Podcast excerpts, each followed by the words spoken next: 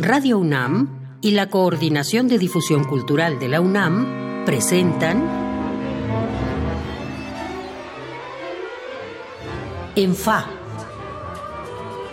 Nuestros compositores en síntesis. Bienvenidos a una nueva emisión de ENFA, nuestros compositores en síntesis, el espacio en el que vamos conociendo a los compositores jóvenes más representativos de nuestro panorama musical. Yo soy Iván Martínez y le agradezco como siempre que nos acompañe. Hoy también le agradezco al compositor Cristóbal Marján que esté con nosotros.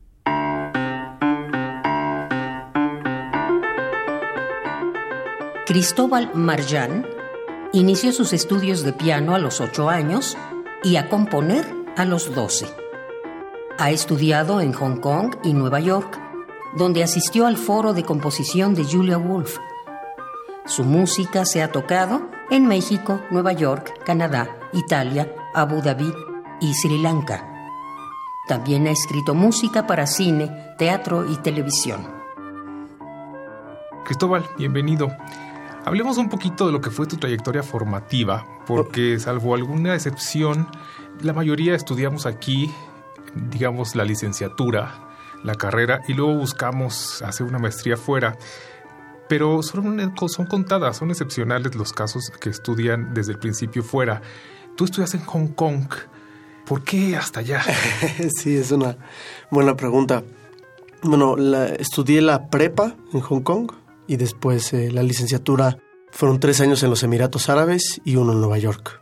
Entonces, la parte de Hong Kong fue por un programa que se llama Colegios del Mundo Unido, cuya premisa es em, becar a chicos de todo el mundo para que vivan juntos en la misma escuela y hagan el programa del bachillerato internacional y de alguna forma, bueno, al menos la misión de, de la organización es formar líderes que desde muy temprana edad tuvieron experiencia con la otredad, por así decirlo, y como verse en un ambiente de varias culturas, ¿no? Y cosmopolita un poco, es la, es la idea. Oye, tengo que preguntarte, en esto, esta pregunta va en modo de fan, Sí. porque soy gran admirador de, de Julia Wolf. Ah, muy ¿Cómo bien. fue trabajar con ella en Nueva York? Eh, pues fue increíble. La verdad es que el año que tuve la oportunidad, entonces con Julia el acercamiento que tuve como parte de la Universidad de Nueva York, porque yo hice la Universidad de Nueva York en Abu Dhabi, que es un nuevo campus que abrió, yo fui la segunda generación de graduarse de ahí. Bueno, pero como parte de ese programa tuve un año en, en NYU, Nueva York, en Steinhardt, que es donde al menos cuando yo estaba, no, no- he checado la página, pero al menos cuando yo estaba ahí, la directora del programa de composición era Julia Wolf y como parte de mi licenciatura podía atender a un foro de compositores semanal eh, mediado por ella, ¿no? Entonces, a ese foro vinieron un número de compositores importantes como John Luther Adams, John Corigliano, ¿no? Y todo estaba mediado por Julia Wolf. Y al mismo tiempo, pues te la encontrabas en los pasillos y ibas a ver algún estreno de ella, y etcétera, etcétera. Y también en algún momento presentó su música.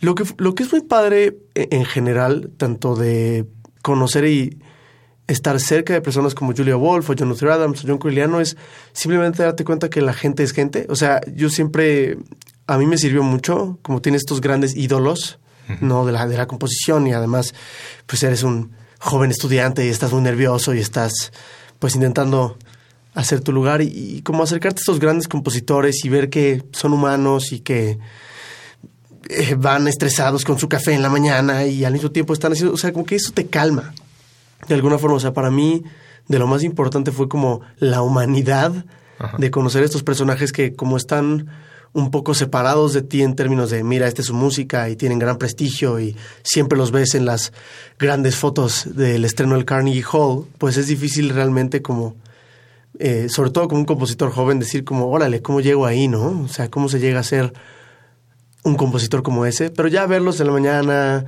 riéndose de tus chistes o tú riéndose de los, o sea, de los que cuentan ellos o ellas. Yo creo que eso fue la experiencia más nutritiva para mí. Oye, Cristóbal, so- eh, estamos hablando de geografías tan distantes, no solamente en distancia, sino eh, en, en diferencias culturales. Abu Dhabi, Hong Kong, Nueva York. Eh, te fuiste muy joven de México, yo no sabía que había sido desde la prepa. ¿Cómo configuras hoy tu estética? Es una gran pregunta. Creo que algo que me gusta que no he perdido es que literalmente me siento y voy por impulso como cuando empecé a componer desde el primer día, ¿no? Y más que pensar así como tengo que usar estéticamente cosas que viví en Abu Dhabi o tengo que usar estéticamente cosas que vi en Hong Kong o cosas que vi en Nueva York, creo que surgen solitas, ¿no? Desde el inconsciente. O sea, porque literalmente nunca me he puesto a pensar así como, oye, ¿cómo voy a incluir esta estética de Hong Kong en mi música? Lo que sí puedo decir, eso sí, es que como es un, un camino un poco extraño el que tomé. Siento que esta, este eclecticismo de lugares, eh, de tradiciones que conocí, sí me han ayudado un poco a no tener miedo de salir un poco de la caja de la música clásica contemporánea y conocer estas tradiciones y entender que, ¿cómo, decirlo? Eh, decir como, ah, mira, usar esto sería más cercano a esta tradición y, y un poco como entender cómo se ha usado en otras tradiciones entender lo rico de esas tradiciones y tratar de incorporarlo un poco en música. O sea, ahorita la cosa que se me viene más inmediatamente a la mente, ¿no? O sea, por ejemplo, la heterofonía, que se usa mucho en la música clásica árabe, ¿no? Descubrir eso para mí fue muy importante, ¿no? La heterofonía como tal, ¿no? Y sobre todo no tener miedo al unísono, por ejemplo. Es muy, es, es, muy claro como, como, lo explicas. Vamos a escuchar algo este, para quien todavía no te conozca. Es precisamente la pieza por la que te conocí, que debo admitir que fue hace muy poco. Es Tres Cuartos de Cien, mm. que estrenó la Orquesta de las Américas, dirigida por el maestro Carlos Miguel Prieto en su gira de este verano. Sí.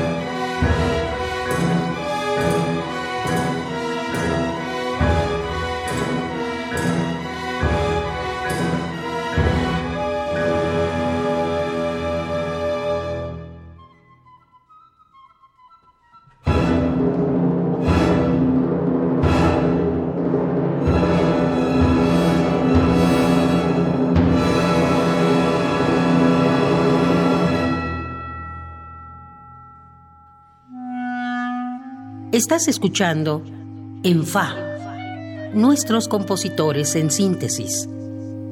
Acabamos de escuchar tres cuartos de cien del compositor Cristóbal Marján, quien está aquí conmigo. Cristóbal, hablábamos antes de escuchar la pieza de todas estas influencias de donde has estado formándote. En tres, cuatro palabras, ¿a qué suena?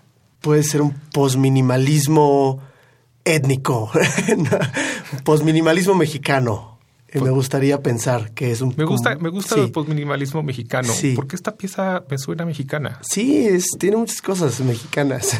Oye, este, si, si no mal recuerdo, así lo escribí en la reseña de esta, esta obra eh, después del estreno y lo platiqué esa noche con mis amigos con los que fui al concierto. Dos características muy, muy evidentes. este, una formalidad casi obsesiva me parece que, es una pieza muy definida en su estructura, en sus secciones, en, cómo, debe, cómo debía desarrollar cada tema. Y la otra es que como obertura del concierto era una obertura muy efectiva. Mm. Sentaba muy bien el ritmo, el carácter, los valores que representaban ese concierto. Mm. Así fue. Pues sí, la verdad es que creo que, creo que tu reseña es muy atinada, ¿no? Eh, la primera parte me ha pasado mucho esto con mi música, fíjate, que tienden a abrir conciertos con mi música. Eh, hace un par de años que Jeffrey Ziegler, el ex chelista del Kronos Quartet, hizo una serie de, estrenó una serie de composiciones por jóvenes compositores mexicanos. Eh, yo escribí una que se llama Nacimiento de un robot y también se usó como para el, el inicio del concierto. Y yo frecuentemente pienso, ¿por qué será que son piezas buenas para el inicio? Y creo que tiene que ver un, un poco con la otra parte de tu reseña, ¿no? Para mí es muy importante que todo sea muy claro, Creo que a través de mi proceso de entender qué es lo que yo estoy buscando, en mi proceso composicional, ¿no? La claridad de todo y el no querer ocultar cosas al público. Si tienes lo que estoy diciendo, es decir, como aquí está todo, ¡pum! Y de alguna forma, por eso el, principio de la pieza, con ese acorde gigante en trémolo, como si fuera un acorde como eh, si fueras en reversa, ¿no? Como si lo estuvieras dando en reversa a la pieza, ¿no? Es como, ¡pum! Aquí estamos, no hay nada oculto, aquí está la música, aquí está todo, no, no, no quiero ocultar nada, ¿no? Y siento que esa supongo que esa claridad no tiene una especie de fuerza que ayuda para el principio de las cosas. No, no lo sé completamente, pero supongo que tiene que ver con eso. Oye, este, hablemos, de su contenido, porque eso fue la cosa formal, la cosa de, su impulso que tiene, pero el contenido, porque fue una comisión para celebrar las relaciones diplomáticas entre México y Canadá. Mm. ¿Qué elementos hay ahí musicales de México y Canadá? La gran pregunta estética que me dices, a ver, quiero irme por este rollo de buscar, porque esa fue la primera idea que tuve, ¿no? Y que le comenté al, doctor Seade, le dije, quiero hacer algo como con canciones de cuna de los pueblos originarios de Canadá y de México. Y luego ya que empezaba como a imaginarme en mi cabeza, decía, es que no va a estar emocionante. O sea, al final del día yo sí quería utilizar un poco la, el concepto de monumentalidad de las piezas del siglo XIX, ¿no? O sea, porque sí estamos hablando de cosas nacionales aquí, ¿no? Entonces sí quería que tuviera eso. Quería que te sintieras como, sí, sí acabo de escuchar una pieza de orquesta, sí, o sea, todo lo que esperas, ¿no? La grandeza, lo monumental, y al mismo tiempo cómo poder hablar de México y Canadá sin caer en el cliché del folclore y de las cosas que ya tenemos muy buenas, ¿no? Esa es la, es la, es la, es la cosa, ¿no? Entonces ya pensándolo bien y empezando a hacer mi, mi investigación sobre como los puntos más importantes de la historia entre Canadá y México, dije más, lo que quiero hacer es un poema sinfónico, que de alguna forma pinte en imágenes ¿no? los momentos importantes de la pieza. Ya más adelante, que fue fantástico, leyendo sobre algunas de las primeras naciones canadienses, me enteré que los tótems son formas de labrar su historia. Entonces dije como, ¡Ah! entonces nuestra pieza es un tótem sinfónico, o sea, no es un poema sinfónico, es un tótem que como tú lo dices tiene como tres secciones muy definidas, que para mí son como tres cabezas, que representan una parte de la historia. La primera siendo el inicio de las relaciones diplomáticas. Después llegamos a la segunda sección, que para mí es como la más difusa de las secciones, en, términos de la, estética, o sea, lo que quería comunicar yo. ¿Por qué? Porque es la Guerra Fría, ¿no? Entonces aquí, aunque todo seguía como bien, nadie sabía lo que iba a pasar. Y ya al final, eh, que es una sección que me encanta, la verdad, la sección del final, no, pues sí que a ver cuál es la industria que los dos comparten, que beneficia claramente a los dos países, ¿no? Y sí tengo una obsesión con las máquinas yo. Sea, con la industria y con como el metal y el concreto gris y oscuro y la gotita de agua cayendo. Vamos a escuchar otra cosa para conocer otra faceta tuya. Vale. Es un fragmento, El Recuerdo, este, que es parte de la música que escribiste para la obra El Ensayo, mm. una obra que tuvo mucho éxito y por la que, por cierto, acabas de ganar un premio Metro por mm. su diseño sonoro.